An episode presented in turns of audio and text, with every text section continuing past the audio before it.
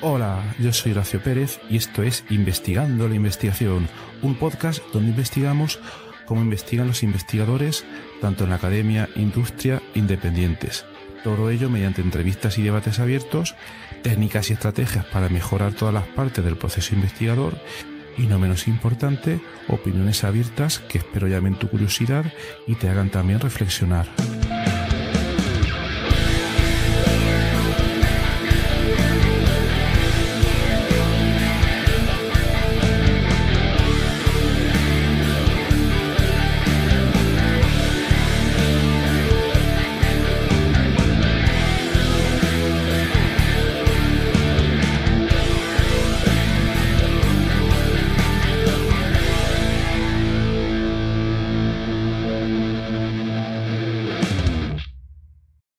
Morning, good afternoon, good evening. It always depends from the place we are listening to this podcast. And I would like to welcome today our very special guests, Francesco Perono Cacciafoco. Hello, Francesco. How are you? Hello. Everything okay. Thank you. Great. And Shiyue. Hi, Shiyue. How are you? Hi. Oh, I can see. Fine. Thank you. okay. And, and today we are going to talk about the very interesting research line that Francesco Perono and Shiyue are currently working on. But uh, I would like uh, I would ask uh, first, Francesco, if you can give a, a very brief introduction about uh, who are you and how did you get into the research work that you are currently doing. Yeah, th thank you, Horacio. I am Francesco Perono Cacciafoco. Uh, eh, currently, I am an associate professor in linguistics uh, at Xi'an Jiaotong Liverpool University in Suzhou, Jiangsu, China. Before being here, I was in Nanyang Technological University in Singapore.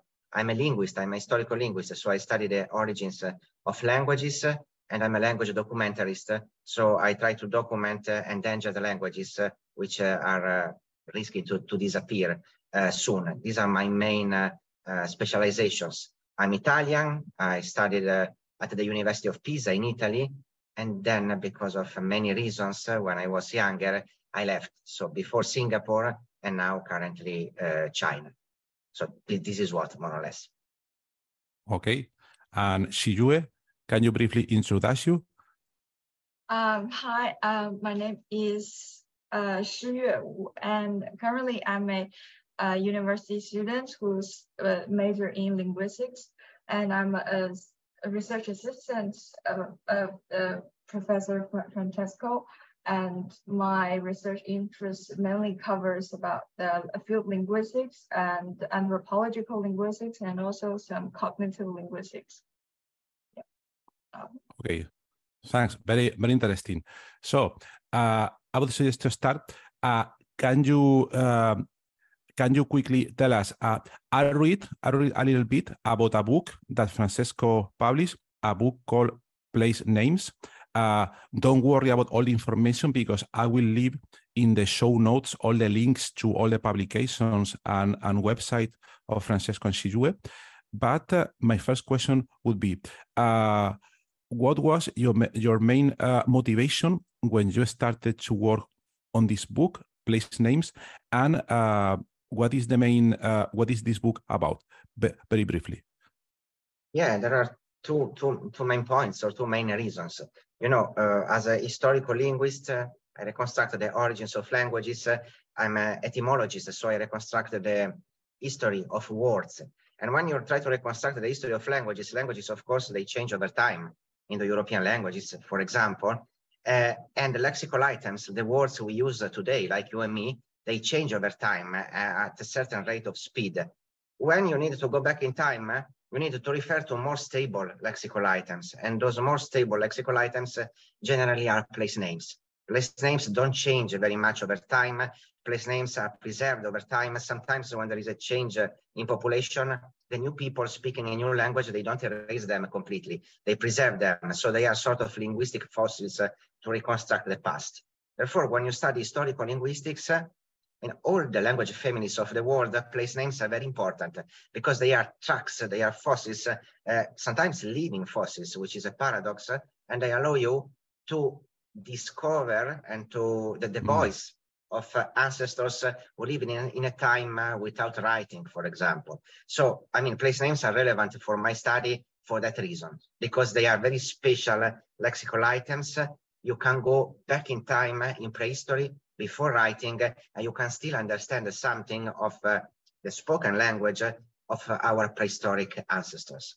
For the book itself, uh, the book was born uh, just because of a contingency, how to say. I was in a Nanyang Technological University in Singapore, I was teaching a course in toponymy and toponomastics, mm. the disciplines of the, the, study of place names. And uh, every week uh, I was uh, providing my students with readings as usual, but they were telling me, okay, this article is very interesting. This paper is great. This chapter is very good, but why don't you give us a, a textbook or a handbook in toponymy? And the answer was uh, that there was no textbook, no handbook in toponymy.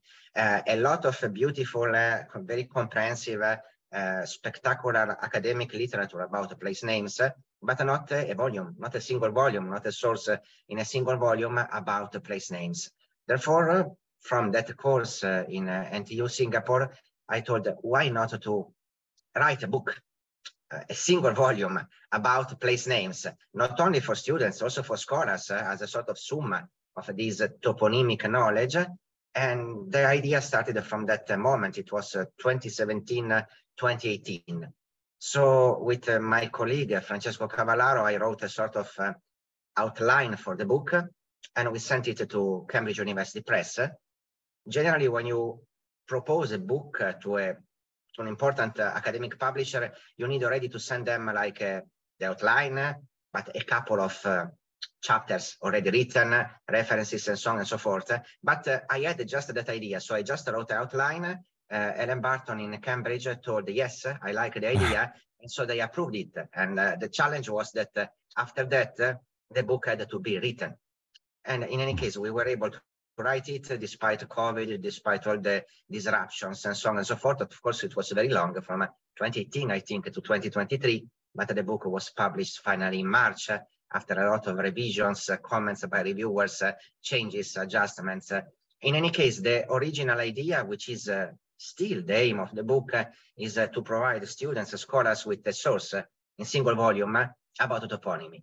So um, clearly, if you want to study toponymy, you need to refer to the huge scientific literature about toponymy. But to start, uh, the book at least is there. You have a book, you don't need to look uh, for hundreds of papers uh, or to try to understand uh, how to group uh, a microtopic and another microtopic and so on and so forth. So place names are incredibly relevant for the study of historical linguistics and the book can be, maybe, might be, I hope, it will be useful as a tool for learning toponymy from the scratch. So this is more or less what.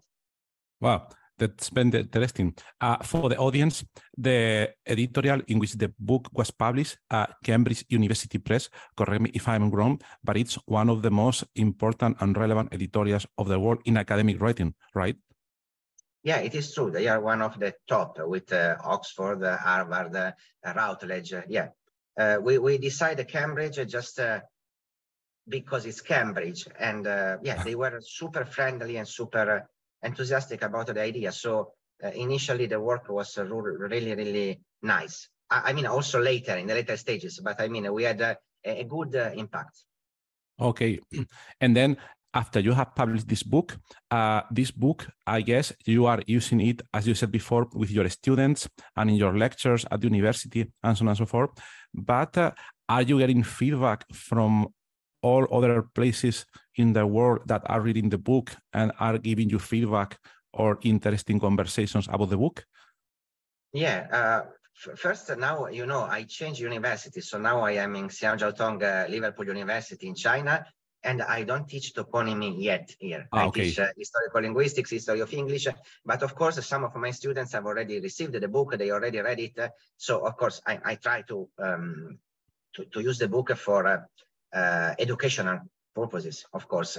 And toponymy is historical linguistics. And so it's always the same the same context. As far as my colleagues, uh, yeah, the book was published in March, so it's quite uh, okay. recent. But uh, some of my colleagues uh, already read it. Of course, they gave me their uh, opinions. Um, I, I, can tell you that the, the most, uh, one of my best friends in friends in, in, life, but the best friends, academic friends in toponymy, uh, Jan Tent, who is a very famous um, Australian um, toponymist uh, he, he, is writing a book in toponymy. So we ah. were not doing any race, any competition. I didn't know that he was writing a book in toponymy because he has already written a, a, a number of extraordinary papers in toponymy. But he was very keen on reading the book uh, and he, he, he, took a look and uh, he thought good. So that uh, to me is the best possible compliment because he's a, uh, it's not only a friend, but of course it's a, it's a master, it's a point of reference. So yeah, and now we will see, eh? probably some reviews will come out. Maybe they will be extremely negative. Who knows? In the book, uh, in the book, there are some um, sort of uh, experimental uh, reconstructions. We we tried to to um, of course, to follow sound established methodologies and the comparative method, so from the 18th century, but there are some uh, experimental reconstructions on, based on uh, the not only the historical phonetic, historical phonological, historical morphological interpretation of place names, but also with the interpretation of the meaning, so with the historical semantics of place names. So we change some etymologies. We try to provide the readers with some uh, uh, alternatives, some, something like that, not by saying, oh, this is the reconstruction or this is the new reconstruction, just by saying it may be.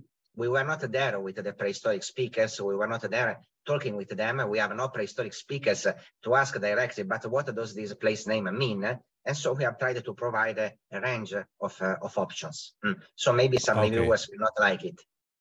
maybe they will not like it. Well, what is this? What, what is this? Yeah. But it always happens in any kind of research, uh, linguistics, uh, chemistry, in any field, it always happens. You do the best uh, book, whatever in the world, and then you get always kind of reviews, right?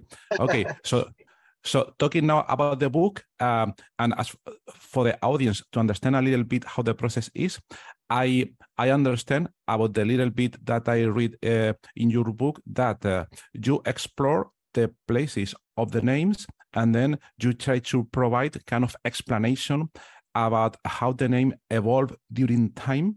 And then, as you said before, I guess there are kind of classical methods or classical procedures, but in this case, you use kind of alternative method, this experimental approach that you were talking about. Okay, can you uh, quickly tell us uh, how how is this procedure? I don't know if you uh, kind of try to get all the information in the literature about this place I guess, and all related information, and then you use some tools in order to get information about how the name evolves or how is the procedure. Yeah, the, the procedure is complex and it depends on uh, how old a, a, place name is uh, or can be. So if the place name is uh, um, prehistoric, uh, you think that the, pla the place name is prehistoric, uh, you, you, need to do documentary research uh, up to a point in which there is no more documentation. There is no more writing. So I don't know, you take a place name, you go back uh, in time uh, in the last uh, centuries, uh, and then uh, you look at uh, medieval documents, for example, from the Middle Ages, you see, oh, is if it is in Europe, was this place name already there under the Romans? Uh, did the Romans uh, conquer this place and they changed the place name? So we have two different versions. One is the Roman one and the other one is the pre-Roman one. And what happened before the Romans and so on and so forth. And then you, you get to a point in time in which uh, there was no more, uh, there is no, no, no more, not yet, not yet writing.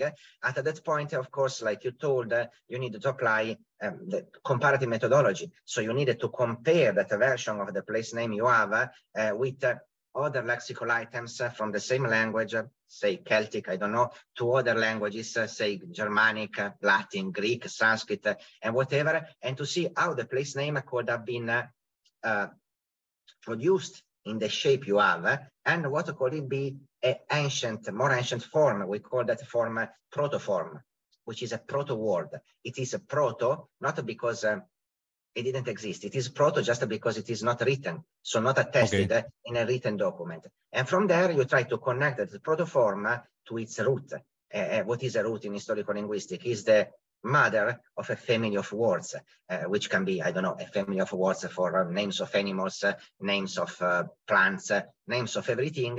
And if you are able to connect your place name with those family of words, you can look at the possible origin. So this place name was called this way because it was called after a tree or it was called after an animal, or it was called after a, I don't know, a phenomenon uh, of uh, heavenly bodies, planets, stars, uh, and so on and so forth. So this is more or less the procedure when you try to get back in time uh, to and towards prehistory, so in time without writing. Then it depends. Maybe it is not necessary. Maybe you have a medieval name and for the medieval name you just uh, uh, stick to medieval documents and in that case uh, your analysis is a little bit less historical linguistic, uh, so a sort of chain towards the past, uh, and it is more uh, documentary. You look at the documents and you try to see if the place name is affected by a phenomenon which is called paretymology.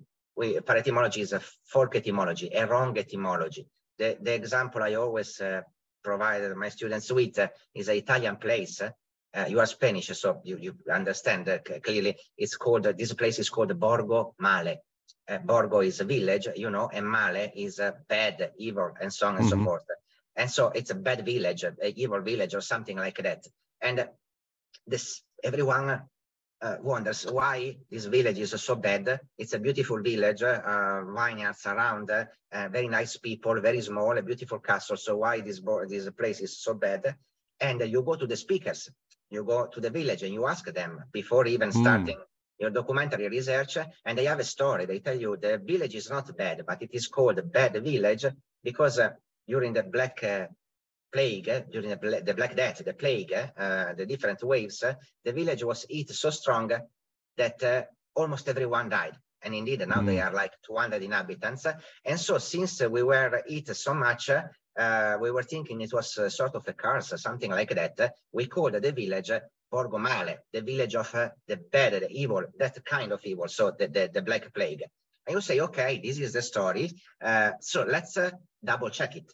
Let's look for medieval chronicles and post-medieval chronicles uh, saying that Borgo Male was hit, or the area of Borgo Male was hit by the plague. And you find nothing. You go to the church, you go to the parish, you look for mm. the registers, the records of uh, people who died and uh, people who were born during that specific uh, fork range of time, and you see that there are no variations, always uh, the 200 inhabitants. So you, you say, okay, they have given me the story, it is the explanation of the name of the village, but there are no historical records uh, attesting this. So the plague didn't hit particularly violently, violently the place. So this etymology provided by the uh, speakers, by the inhabitants, it's a par etymology, it's a fake etymology. It is because they needed to explain why they place uh, okay. their place is bad. They don't want that their place is bad, so they had to create a story. And over the centuries, this story has become true for them. They believe that that is the real origin of the name. But if you look at the documents, and if you look just around, you go um, in the village, you walk there, you look at the coat of uh, the, the, the coat, uh, the, the emblem of the municipality, hmm? uh, you will see that uh, there is the hill of Borgomale. Borgomale is located on a hill. And uh, rather than vineyards, now there are vineyards, so you don't find vineyards in the um, coat of arms. You find uh, trees, which are apple trees. And there is also a bear who is eating an apple from the apple tree. And then you go to the uh, records uh, and you will discover that uh, now it's all vineyards, but in the Middle Ages and also a little bit later, the area of Borgomale was dotted in apples. So there were orchards of apples. The apples of Borgomale, they were famous. And so you think, uh, because you are classically trained, you know a little bit of Latin, and so you, you know that in Latin there are two words which are malum, Malum with short A means bed. Malum with long A means apple. In Italian, okay. long A has become E. So malum uh -huh. has become mela, apple. And short A has become A. So malum has become male, bed. Therefore, the name of the village was Burgus Mali, but Mali with long A. So not the mm-hmm. village of the bad thing or the village of the evil, but the village of the apple, the village of the apple trees. Uh, and it's a good name. It's a descriptive name. It's normal. You don't need to go back to prehistoric times. Uh, and it's exactly the name of the village. Therefore, when you don't need uh, to go back to prehistory before writing, so to apply all this kind of uh, historical phonetic, historical phonological reconstruction, um, you, you make a documentary research generally you try to spot paretymologies. So of course you don't believe uh, to the explanation uh, that, that you find readily available uh, by the speakers. And uh, you, you will have surprises like this one of Borgo Male, which is not the evil village at all, but it's the village of the apple or the village of the apple trees uh, and uh, so on and so forth. So this is more or less the procedure. Of course, it depends on a case by case basis. You, you, we are talking about Europe, big bodies of literature, big documentation, big everything. Go in a desert island uh, to do language documentation, go in an aboriginal context, uh, it's all different. You don't find anything apart from the speakers in 2023, um, diaries of missionaries uh, or reports by colonizers. They are always very ambiguous. Maybe you have some topographic map, uh, but uh, the places are the places. So you just ask the speaker, what is the name of this village? And then you ask for the explanation. And even when the explanation is transparent, uh, you will have always some puzzles. You go in uh, Indonesia, you ask them, uh, what is the name of this village? And then they tell you, this is very simple. It's the village of the mango trees. So you say, okay, because here there are mango trees. But there are no mango trees. There is no mango at all. And you ask, and you ask the elders, and you ask them, but do you remember mango trees here? No, they don't remember. And so you say, okay, if there were mango trees, they are before this generation of all the people in this village. And then you ask them and you re-ask them and then you go to look for a storyteller and then they will tell you there is a guy who lives in a cave, you have to go there and uh, to talk with him and you will discover that uh, he will tell you a story. He will tell you a story about a mango tree and about a hero who was doing I don't know what uh, and uh, went under the, that mango tree to rest. But the story maybe was not even the story of that place, was a story imported by some guys who had to migrate from one part of the island to that part of the island. And so the mango trees were not there, but they were in the other part of the island. So this is called imported place name. Uh, so in that case, you don't do any historical linguistic reconstruction. You don't do any documentary reconstruction because there are no documents. You just do field linguistics. You stay with the speakers, you talk with them, you make some little detective work you chase them, you chase the storyteller, you chase the, the owner of the story, and in the end, you will discover that maybe the simple mango tree village is not that simple because uh, there are no mango trees. There was never a mango tree there. There is a story about mango trees, but the story comes from, I don't know, 50 kilometers far, okay. uh, and so on and so forth. This is exactly the work that uh, she, uh, she was, uh, is doing now she's working with native speakers and she's uh, trying to chase them uh, to wow. uh, extract the data from stories and, uh, uh-huh. and uh, oral traditions. Yeah. What's it's very interesting. I have here two questions. Uh, well, I had one question while you were giving this explanation, but you already answered the, the question. But the next is when you perform this kind of detective work, how long can it take on average like you talk with the native people and you talk with this guy, this other guy, which is in another part of the island. How, how on average, this is the work that Shiyue is working at the moment, right? Shiyue? Yeah, yeah. And now, so now we are like uh, restrict in China now. We cannot go to the land to do the real field work. So mainly we arrange like two hours meeting online, but it's a little bit hard to like finish all of the questions I want to ask because you we ask one questions and they may give you the answer and then they may come up with a lot of another uh, like associations about your questions. Like i ask them how do they use their counting system and then they may have some another associations about their sayings, their proverbs about the quantifiers of the numbers and other things. So it may usually, although we want to arrange like a meeting in two hours, but I think if it's if you do the real field work, it requires a long time about this. Okay, okay. And one ignorant question. I mean, I have been reading a little bit this paper, which is called The Legend of Lamoling, uh, which is some, some island. Um, here, of course, you need to communicate with native people there. Uh, how do you do this? Uh, you use some kind of intermediate translator or you learn a little bit the language, but I guess these languages, because are some other people, some, some other work from you where you say uh, some of these places are not documented. So how do you? How do you communicate with these people? Yeah, um, so it, it, depends, of course. Before answering your question, I just answered the previous question on my side, uh, just because uh, I can be the dad of Shiyue, so I'm older. Uh, you, you, told me how, how, long does it take? Uh, when we were in Alor, the island that we are working on in southeastern Indonesia, um, we were trying to reconstruct a story about a snake, as a god snake. I can tell you that the first time we met the story was 2003. The first version wow. of the story we got from a speaker but to get the full version of the story, all the contents, all the place names, all the plot, the, the whole plot, we needed to chase the real storyteller. It's called the owner of the story. And that took uh, until 2014.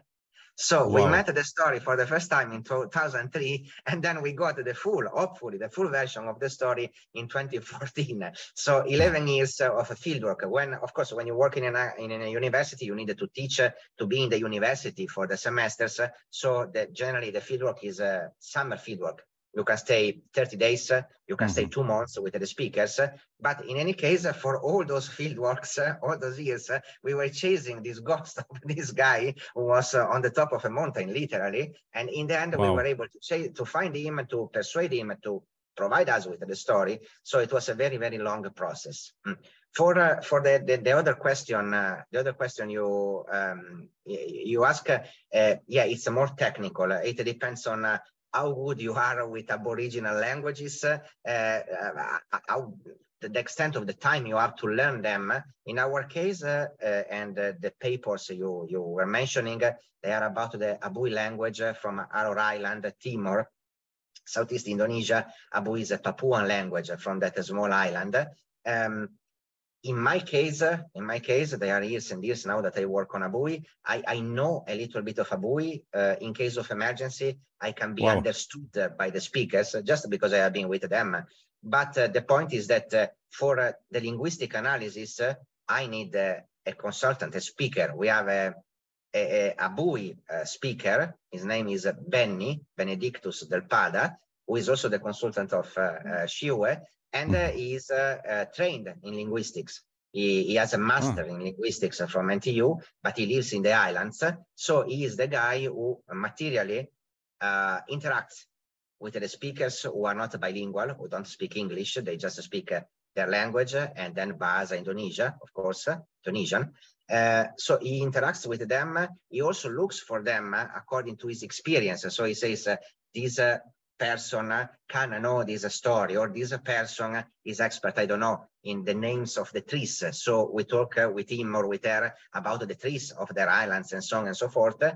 And he's the guy also who double checks the information we receive because we record, we transcribe, we try to interpret and to analyze, but Benny is always the one who says, okay, this word is real abui, or look, you have transcribed wrongly this word and so on and so forth. So yeah, theoretically and in general, especially then if you switch to another language or if you are working on a group of languages from an island or from a territory, you need uh, one or more uh, local consultants. And this is uh, easy when you have already some uh, links to the local people. Mm -hmm. The study of Abui lately has been conducted by NTU, now by me in uh, Xi'an Liverpool University, but uh, was started uh, uh in early 2000 from uh, the University of Leiden in the Netherlands. So those guys were the first guys having contacts with the Abui people uh, and establishing connections to have then consultants. And then we expanded the team. There are peoples uh, indigenous peoples, aboriginal peoples who are a little less available, even in that island. Uh, and so it's more difficult to have a reliable or stable uh, pool team of uh, consultants. In that case, of course, it's better to be in the island to try to establish relationships to be accepted by the community. And that requires time, of course. Not all of them wanted to talk with you. They are super nice. They are super friendly. They give you everything they have, but sometimes they don't want to talk with you because you are considered, of course, external, a mm. foreigner. Mm. So they don't want to provide you with their oral traditions because they say, this is our soul, this is our cultural identity. It belongs to us. It's a, even if they are myths, to them, they are history. They are in history. They know everything. They have the television. I mean, but uh, to them, it's their intimate history. And so sometimes it's difficult to them just to, to give it to you because you are not a member of the community. You didn't grow up with them and so on and so forth. So yeah, okay. the, the, suggestion to all students in field linguistics uh, who works on the field is learn the local language. But sometimes uh, there is not enough time. Sometimes the local language is terribly difficult. Sometimes you are working on a group of languages. And so it's uh, even more difficult to learn or to master them all. So consultants are uh, really essential. Our uh, Benny is very valuable. when he doesn't escape, sometimes it's impossible to find him, and that is a problem. it's a bit elusive, huh? a bit elusive. okay. I mean, it's, it's very interesting. And another question would be, um, uh, why do you decide, for instance, in this work, uh, for the audience, don't worry, I will put all, all, all, the links in the show notes.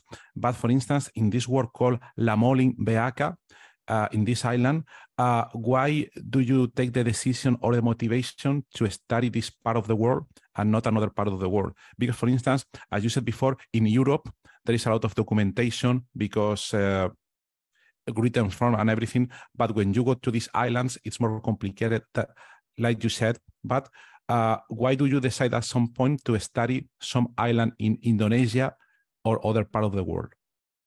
The idea, the basic idea, I mean, in general, all, all language documentaries working on uh, all the languages uh, is that these languages are dying. There are very okay. few speakers. Uh, the new generations don't speak anymore these languages. And so one generation or just uh, 10 years uh, and the language uh, will be not spoken and not spoken anymore if you don't record it, if you don't make a grammar of it, if you don't document it, that the language will disappear forever. No one will ever know that it existed. And, you know, there are 7,000 languages in the world now. I don't know, just some hundreds are documented or have a body of literature, I don't know, dead or alive and all the others uh, are not documented or uh, they have not a written uh, tradition. among them, a lot are endangered. Just you have, I don't know, 500 speakers. New generations generally don't speak those languages anymore. Think about Indonesia. Everyone speaks Bahasa Indonesia, the language of Indonesia. But all the Papuan, Austronesian, and other minorities, mm -hmm. they they don't study their languages in school. So the main target uh, is everywhere, Australia, Amazonia, wherever in the world. The main target is, uh, as a linguist, is to save, to safeguard uh, these languages. Mm? Um, maybe by doing that, you save or safeguard also a bit linguistics, because linguistics today is really sinking, is becoming something strange. But uh, yeah, the, the, aim is to protect these, uh, these languages. Why we have chosen uh, Indonesia? Okay, in NTU, it's because we were in Singapore, so it's also for a geographical okay. Uh, point, but it's uh, uh, just because of the experiences of the linguists who were there in that moment. Mm, the, the professor, František Kratochvil, now he's in Czech Republic in Palacký University in Olomouc, but he was a professor in NTU, uh, to me. Uh, he, he, was coming from Leiden in the Netherlands. And Leiden was the university who took first contacts with the Abui people in Alor Island. Therefore, he decided to focus on these people and NTU was the ideal place because we were relatively close from Singapore to Timor, more or less. Um, so that was an opportunity of um, um, geography, previous uh, contacts, uh, and the fact that we had the 90 speakers who were already our consultants, uh, and the fact that in the island, it's not only spoken Abui, but a lot of other uh, languages which are uh, not attested, which are endangered, which are not documented. And so that was uh, allowing us, was giving us the opportunity to expand, to document not only okay. one language, but a set of languages belonging to the same uh, local language family. And so not only to document them, but to compare them and maybe to reconstruct the language all these Papuan peoples were speaking before thousands and thousands of years ago when they arrived in the island. The, the, same motivation is the motivation of all the, the, language documentarists in the in the world. Here we are in China. Uh, many language documentarists, Chinese and non-Chinese, they work on the languages of minority peoples all over China in remote, remote villages. Uh, and so on and so forth. Uh, one of the member of our team, George, before working in uh, in uh, on Abui, on Papua and Indonesian languages, he was working in Amazonia. So I mean, it's all a mix of experiences. Point is that there are not enough linguists to document all these languages, so it's right. really impossible, mission impossible. Yeah, it's complicated, but it's very interesting. But there is a, there is a Shiyue. Eh? She is the new generation. Eh? She has a lot of years in front of her, and she's already very promising. The, the last Great. days she was interviewing our speakers, she discovered a lot of things that uh, after 20 more years I didn't know. So you see, it's a oh. continuous process, and really it goes generation by generation, not only for the speakers but also for the linguists. Okay, okay. I, I, I, will get later into that. Uh, I have another question. Uh, I guess I guess there are um, re reading a little bit your papers. There are some common uh, reasons about why some cities uh, give their names or the reasons kind kind of religion, the mango tree, uh, the the apple tree, and so on and so forth. But my question is, uh, studying some remote places, have you ever found something that was totally unexpected when explaining the names of the places? Yeah, I understand your question. It depends on what you mean uh, uh with the totally, so, something, totally... something that was not um, kind of uh, something that didn't happen before. I guess this is very complicated because people tend to give the name of the places following religion or traditions and so on and so forth. But I don't know something that was not expected at all. Ah, the not expected is the impenetrable place name. So it's a place name, and there are mm. which you cannot explain. You can just try. You can just uh, propose hypotheses, okay. but those hypotheses they are not even convincing uh, for yourself. And so, yeah, especially this, I have to say, doesn't happen in my experience in uh, uh, Aboriginal or indigenous context. Uh, it happens more in Europe. Europe has still some uh, very prehistoric, ununderstandable place names. They are so uh, stratified, multi-layered over time. They have uh, undergone uh, so many changes in population and settlement dynamics or whatever that uh, even if you are super trained, even if you know everything about place names, even if you have compared everything, then you say, how can I explain this place name? Uh, sometimes mm. the explanation is very simple, apparently is there, but in order to give it, you have to betray your knowledge, you have to betray the laws, of uh, historical phonetics and so you do that but you don't want to do that and you don't know how to solve the, the, the mystery the puzzle. So maybe they are very simple. They are connected apparently with water or with the, the, the um, greenery the vegetation of a place. But in order to make that connection you have to break them in a way that is not the correct traditional way. Okay. and so you say what what happens? Um, you want an example if you have time i don't know uh, yeah of course please. Of the, it's one of the controversial examples uh, in the book. The ones i tell you probably some linguists will say what is this? What is this? Uh, so there is a place in, in, in italy. It's a, it's a, very small village. It's called uh, squaneto. S-q-u-a-n-e-t-o squaneto. Um, what what is this place name? No one knows it's no one knows. It's really difficult. It's impenetrable. Um, you you can try to reconstruct it traditionally, and you will get that uh, it can mean in Indo-European uh, um, meadow, meadows, uh, flowers in the meadows, uh, and stuff like that, uh, which means everything and nothing, because uh, you would have to suppose that there were flowers in that meadow and that prehistoric mm. people have given that name. But generally, prehistoric places are not connected with that kind of description. Prehistoric humans had to survive. They needed water, shelter, uh, food. So where they were calling the places according to that, primary goods, water, food, uh, animals, danger, and so on and so forth. They had no map. They had the map in their mind. And so when they were talking, possibly they had to give a very significant uh, and simple names to their places. So a prehistoric man calling a, a place uh, um, after the flowers uh, may indicate that that place has been called in a time in which uh, they had already society they were already protected. They had mm -hmm. not to escape from the wolves uh, and the bears. They had already the stomach full. Uh, and you don't know, that place seems uh, too ancient for that kind of naming process. So what do you do? You do and you don't do, you do and you don't do, you look at the name, Squaneto, Squaneto, Squaneto. What if between S and Q, mm -hmm. there were a, a Saquaneto. If it mm -hmm. is a mm-hmm. Saquaneto, you cut the S and it's Aquaneto. And aqua, aqua, agua, it's water.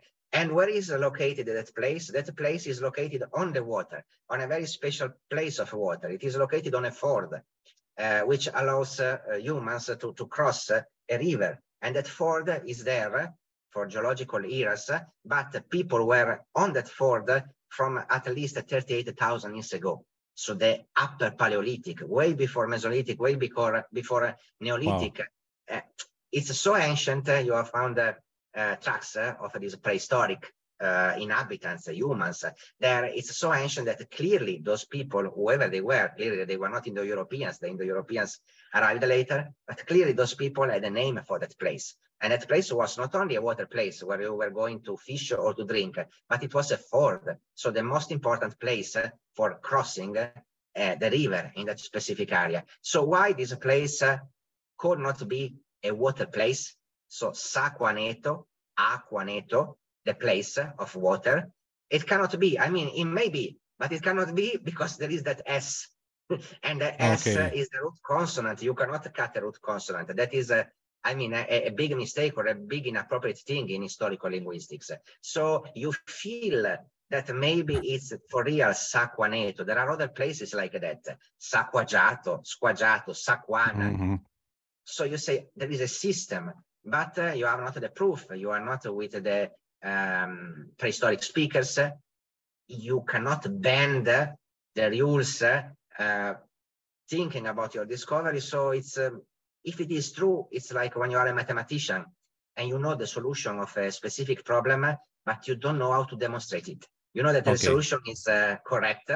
Everyone knows maybe, but no mathematician has been able yet to demonstrate it, to give the demonstration. So yeah, maybe they are not a very spectacular place names, but they stay here on your stomach and you cannot solve them. You cannot solve them. I talk about some of them in the book and I'm afraid that, that they will be penned, they will be destroyed by other linguists. uh, so this yeah. is the unexpected, yeah. Or the, wow. the un unsolvable in a way. You, mm. you easily yeah. solve it uh, if you don't think about the meaning. You can uh, uh say, okay, this is the place of the flowers and good night. It works phonetically, morphologically, phonologically. But uh, you say, what flowers? What, what is it? This is a water place. You look at the inhabitants there way before the Indo-Europeans, and you have a possible explanation, but uh, you mm -hmm. have not the mm-hmm. tools uh, to, to make it 100% that. Okay, so talking talking about the tools, you know, I'm computational chemist from background. So my question now is, um, you have a knowledge, you, she, you, and you, you are linguists, so you have some knowledge and you know the state of the art. But uh, do you use also computational tools? Are there kind of databases where you can kind of uh, introduce your hypothesis in order to get additional information about why this place has this name. Uh, so in general, can you use computational tools or databases, or even since we are, are now at the time of artificial intelligence tools, in order to provide you more, more information for your research? Uh, yeah, I don't use them in, uh, in uh, historical linguistics itself, but uh, I think I didn't tell you, uh, uh, we, we work, especially in NTU, we're working on language deciphering. So the ah. decipherment of undeciphered writing systems. And specifically in NTU, we were working on a linear A, the undeciphered writing system from Crete, uh, Minoan language, which is just a name because no one knows the language since uh, it's impossible to write, uh, to, to read the writing system. And mm. yeah, in that case, uh, since uh, all the attempts at deciphering failed over time, and I work on that from 19, since 1999, so a very long time, and I, I surrendered. I mean, I, I, I, gave up. I told that there is no solution. It's impossible to decipher this writing system. But so in NTU, we decided just to make a desperate attempt to be, uh, to, to remove all the biases, everything we knew, everything we believed to know. Uh, and uh, we, we created a, a we, we, wrote a Python program, which uh, we, we implemented with this machine, it's a computer, a computer which runs this uh, uh, Python program to, to make a sort of brute force attack to linear A, so a mm. cryptanalytic brute force attack. We took uh, the possible transcription of linear A on the basis of another writing system called the linear B, which is deciphered. And we took uh, uh, dictionaries from all possible uh, languages uh, possibly compatible with linear A at the level of time, so ancient Egyptian, Hamito-Semitic, Hittite, Luwian, Akkadian, and so on and so forth. Uh, we made a transcription of linear A, which are really arbitrary, since it is undeciphered transcriptions of all those other uh, well-known, documented, and attested languages, uh, and we decided to feed the computer, the machine, uh, with these transcriptions. So we asked the Python program to try to match them. Uh, a work that uh, if you do that by hand, uh, you can spend 20 years. the computer does that in some minutes, and then the computer tells you, okay, in this tablet, there is this possible match, or there are these possible matches between linear A, I don't know, and Akkadian. The human element is you take the results, you look how many, so frequency, how many are these possible matches? Where are they? Are they in the tablets of linear A always in the same position? Not same position? Are they random? Are they not random? Uh, are they in all the tablets coming from a specific place, Knossos, the capital city of Crete, or another place, or they are just, again, sparse, random? Uh, are they indicative? So these words uh, are possible words for the contents of these tablets, like items, I don't know, a ship, mm-hmm. a sword, or whatever, or are they completely mm, crazy, like a sky, sea, and so on and so forth? And by making these comparisons, uh, you try to see if uh, there are possible similarities between the possible language hidden behind the linear A and uh, attested, well-known, uh, documented languages, uh, which are neighboring and more or less contemporary to linear A. It's a desperate attempt. It's the classic brute force attack. You try all the, mm-hmm. the options, but uh, everyone always failed. I failed epically many times. Wow. And so this was the last uh, last attempt. But since we are talking about computational uh, efforts, uh, this yeah was very computational because uh, I'm not good in coding. We had uh, our engineer writing the Python program, so we had the idea, but he mm-hmm. calling calling law is his name. He implemented it, and now I changed university, but we had a team of uh, research assistants who were uh, working this way. So feeding the program, feeding the machine with these uh, spreadsheets with the comprehensive transcriptions, and then manually double checking all the possible matches. If they are just random, if this is just a case, if they can be significant at the level of frequency, position, uh, place of the tablets, uh, amount, I mean quantitative level, and so on and so forth. Uh, when I have a new team, I will let you know how this thing is uh, is going. Yeah. Is proceeding. please, please. Very, very interesting. Very interesting. Okay, and uh, you have studied uh, many different languages. Uh, can you tell us about from all your different projects? Uh, can you highlight one you liked the most, not because scientific reasons, but because I don't know, uh, you felt you solved a mystery or a very complicated problem when you could understand a little bit that language? Some some preference between your projects? Yeah, uh, yeah. I mean, I, I, understand, of course, your uh, your question. Uh, it's it's it's obvious, but the the best project is uh, the next. clearly, I mean, what we have still, uh, what we will have still to solve. I mean, everyone will answer that. I think so it's not very original, but it is true. Not that I am disappointed by the previous projects. Some of them, they have been, I was also younger. So I was more excited and they were uh, uh. exciting uh, uh projects. Now I take everything with a bit of, mm-hmm. uh, but um, uh, yeah, um, you, you know, when you are young, young, so when you study, and when you want to, to become a linguist, when you hope to become a linguist, you imagine Europe uh, in my time, uh, when I was a student, uh, economic uh, disasters, universities. Uh, in I mean, you, you, dream to become a linguist, but but probably you will not become, or to become it, you need to go on the other side of the world. But in any case, yeah, the dream you have of doing the historical linguist is not to reconstruct stuff, but the dream you have is to get back to prehistory and to really give mm-hmm. back a voice to, to the prehistoric guys. They had no writing. They, they were in a way not represented and so by reconstructing their words, uh, it's not just to reconstruct their words, but is uh, to make them speak, like when you decipher and decipher language.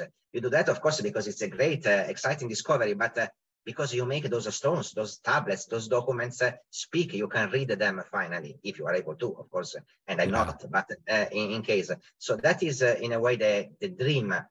Clearly, the uh, exciting part, which is purely academic and it's not exciting for all the other people, it's maybe when you are able to mm, demonstrate a theory you had, like uh, mm-hmm. you have, uh, let's talk about place names. You have a, a set of place names. Uh, you think that they are all connected. You think that they come all from the same root, but maybe they are sparse on a large area. So you need to demonstrate that, that they come, they are all connected with the notion of water, that they are all connected with a specific root for water. And despite that they are different, that they are connected and how those differences have been produced by the voice of speakers over millennia and centuries, uh, when you are able to recreate, to reconstruct uh, a set like that, which is called a toponymic system, it is not relevant. No one cares, but you say, come on, guys, I did it. So hmm. that, uh, yeah, it's uh, exciting. It will be still exciting for me now that I'm not excited by anything anymore. so yeah, the, the, to, to, to answer in, in, in a different way to your question is uh, now we are working on, um, on um, a, a not well-known document. Uh, it's called uh, epigraphic document. It's called the Singapore Stone. It's a it's a stone. It's it's an epigraph. Mm-hmm. But uh, the, the British found it in 1819 when Sir Raffles discovered, colonized Singapore. Uh, it was just a slab, a epigraph uh, at the mouth of the Singapore River. In 1843, they blew it up because they needed to open the mouth of the and so just some fragments of that inscription in this epigraph were preserved. They were sent to Calcutta to the museum, British Museum there, because in Singapore there was no museum to be studied, but they had been lost when Singapore got them back. Mm. Rather than three, only one went back. And now it's called the Singapore Stone. If you go to Singapore, it is in the National Museum. What is so special of this uh, Singapore Stone is that the inscription, the characters of the inscription don't exist anywhere else in the world. So we cannot read it. We don't know what kind of writing system is that. there are a lot of hypotheses, uh, some possible identification, but until you are able to read a writing system, that writing system is undeciphered because it can be similar to this, similar to that, but you cannot read it uh, with the same phonetic values, and so it's undecipherable.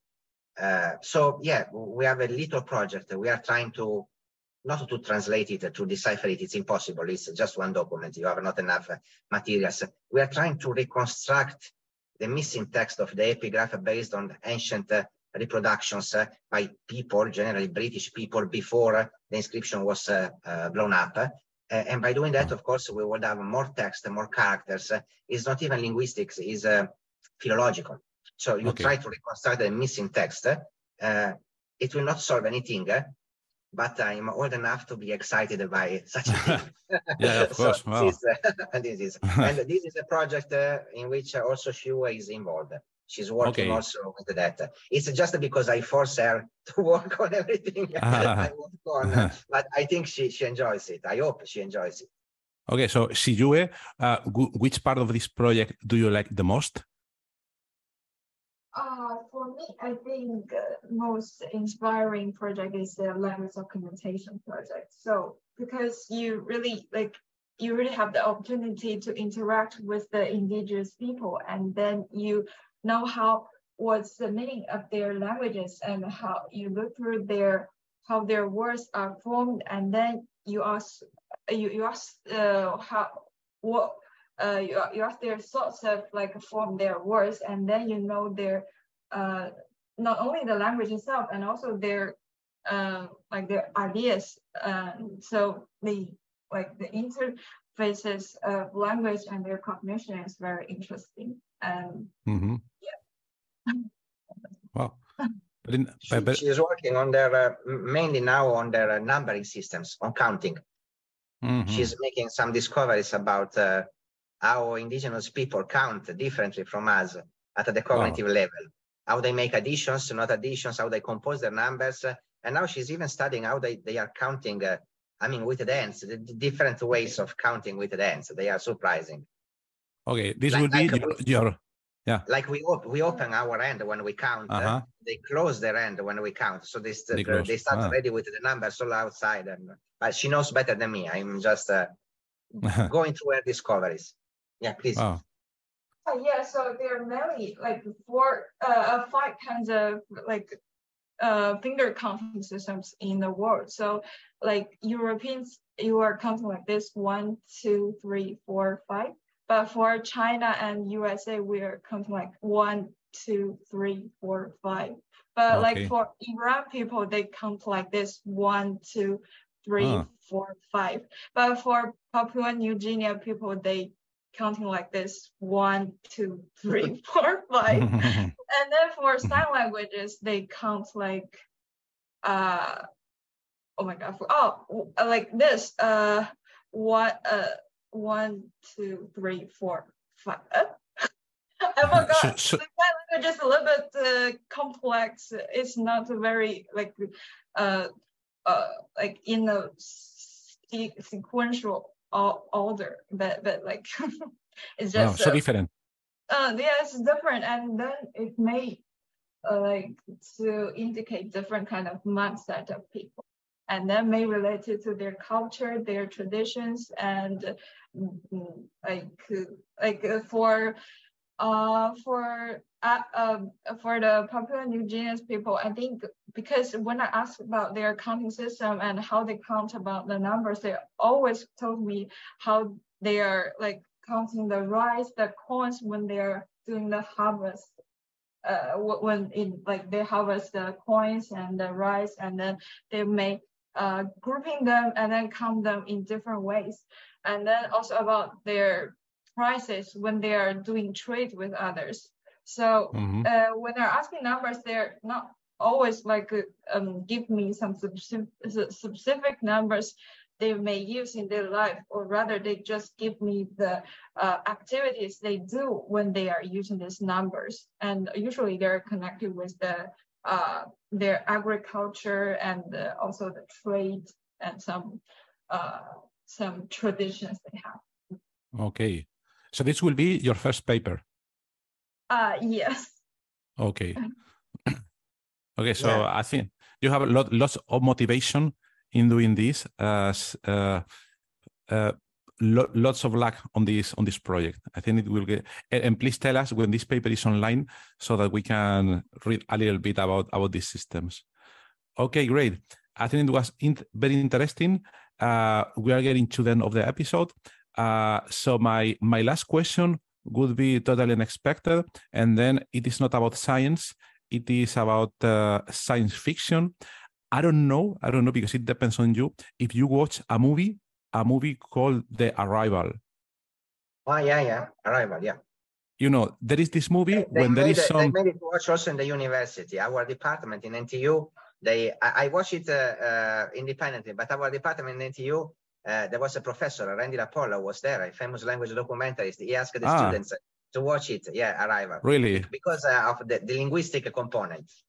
Okay, so just for the audience, the plot is that there is some aliens that come to Earth, and then uh, some linguists, right, try to communicate with them in order to understand their language. The movie was very interesting because first, the main character was a linguistic, which is great, and yeah, but you know, movies always try to exaggerate things. But from a linguistic point of view, do you think this movie was kind of accurate, or it made sense the way they try to get the language of the aliens?